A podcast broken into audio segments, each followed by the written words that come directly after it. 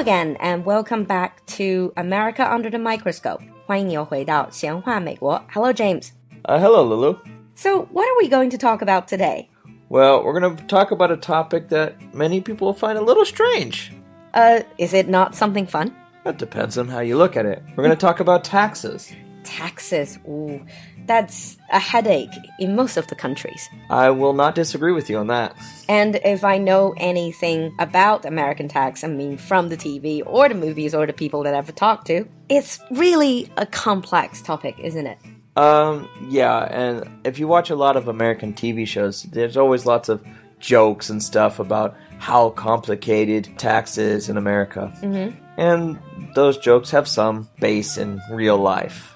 Mm, so, first of all, let's start from the basics. Normally, in a country, you have to pay tax when you work, right? So, when you mm-hmm. get an income, you pay taxes. Right. Is that the same in America? Of course, yes, you get an income, you have to pay tax on it. Mm. How many basic taxes you have to pay if you live and work in America? Okay, so there are lots of taxes in America, but let's look at the basics. Mm-hmm. First, we have what's called federal income tax, which everybody in the country pays if they earn money.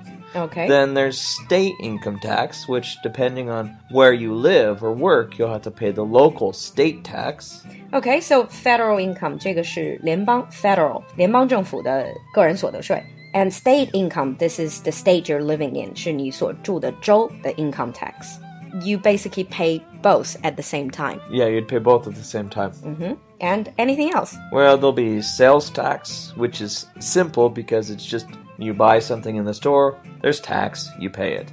But the tax is already added into the price, right? No, not in the United States.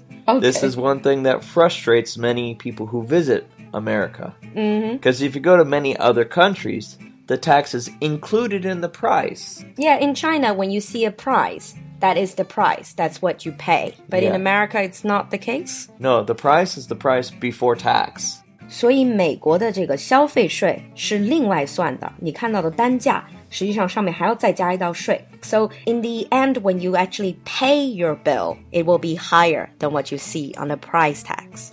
Yeah, so if you look at the receipt, you'll see the on the receipt it'll have sales tax and the percentage, and it'll include it with the final price. So let's dig a bit more into it. Let's start with federal income tax. 先从联邦的这个个人所得税、收入的税来说起。How much is it?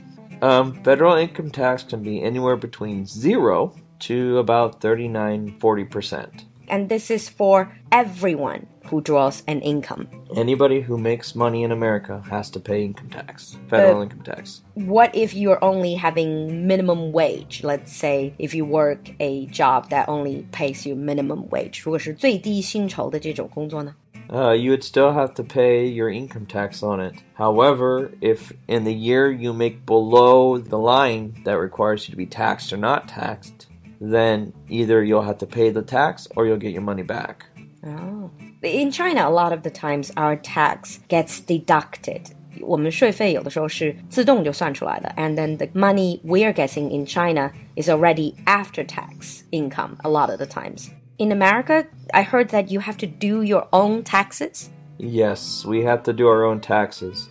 What that means is the day when the taxes are due, we have to fill in a lot of paperwork, basically saying how much money we earned in a year and other information that might allow us to lower our taxable income to see how much we should owe or how much the government needs to return to us. That sounds really complex, and everybody needs to do that. Unfortunately, yes. And when is the tax due? It's once a year, isn't it? April 15th. April 15th 是你们的缴税日. What if you are doing it late? If you cannot hand in in time? Well, depending on how much tax you would owe, the common would be a warning the first time, but it's also not unusual to be given a fine. Also, you will be fined. 可能要缴纳滞纳金或者罚款. But how can people, I still don't understand. This sounds overly complex. How can people who are not good at math do this on their own? On their own, very badly. Okay, then, then what's the solution? Unfortunately, there isn't a good one. Most Americans who have money will hire an accountant to help them with these taxes. Uh, other people, they're more likely just to have mistakes in their tax forms and usually will lead to paying more tax than they needed to. So, will they get those tax back if they paid more? Um, probably not if they didn't fill out the form correctly. so, you need to correct your own mistake in Yeah. order to get it back. Hmm. That was about federal income tax. But what is considered income? Let's say if you work for yourself. If you're a contractor，如果你是自己做一点小生意，自己做自己的老板，或者是用自由职业 yeah, you still pay income tax.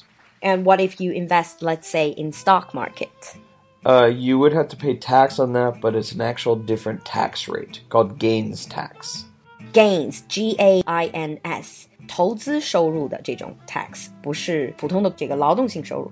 So federal income tax, and then what about state income tax? You mentioned. Yeah, some states have their own income tax, which will be charged on top of the federal income tax. But not everybody has to pay this. Mm, you said some states, so that means other states will not have state income tax. Yeah, so my state, I'm from Washington State, we have no state income tax. Lucky you. So for those states who have income tax, how much is it?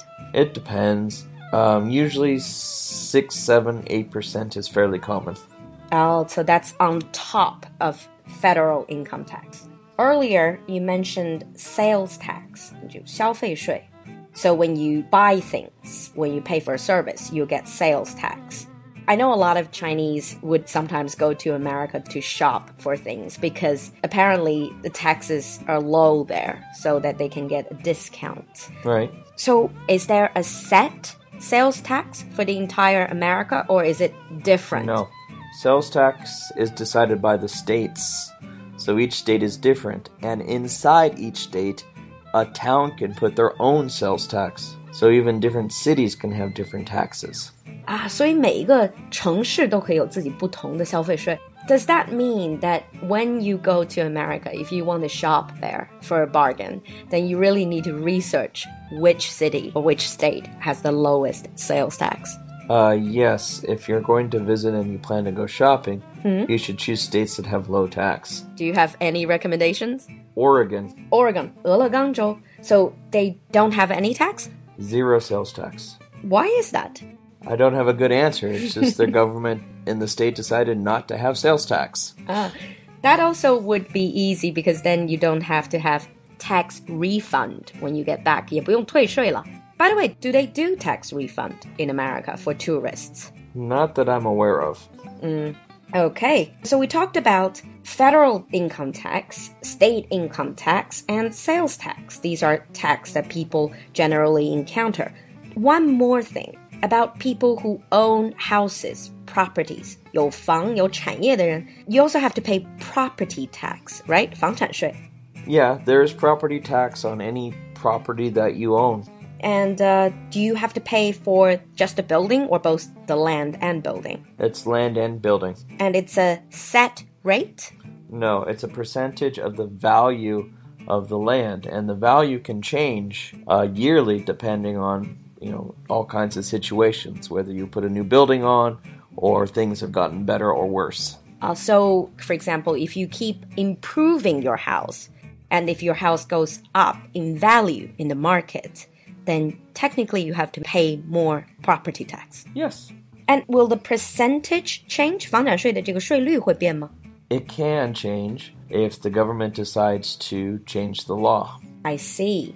So, in this short episode, we have learned about federal income tax, state income tax, property tax, and sales tax in America. And these are the things, even though they sound complex, but these are the things average American needs to deal with. Yeah, unfortunately, it's part of our daily life. So, in our advanced episode, we will explore more. I know it's a complex topic, and hopefully, we can give you the basics. We'll see you next time. See you next time.